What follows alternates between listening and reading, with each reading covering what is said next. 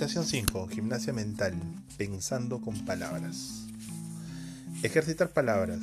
Imagínese como el personaje de una novela y piense en lo que pasa a su alrededor en este momento. Desde luego, es una escena de alguno de los capítulos de esa novela. Dedique algunos minutos a emplear palabras para describir lo que está sucediendo.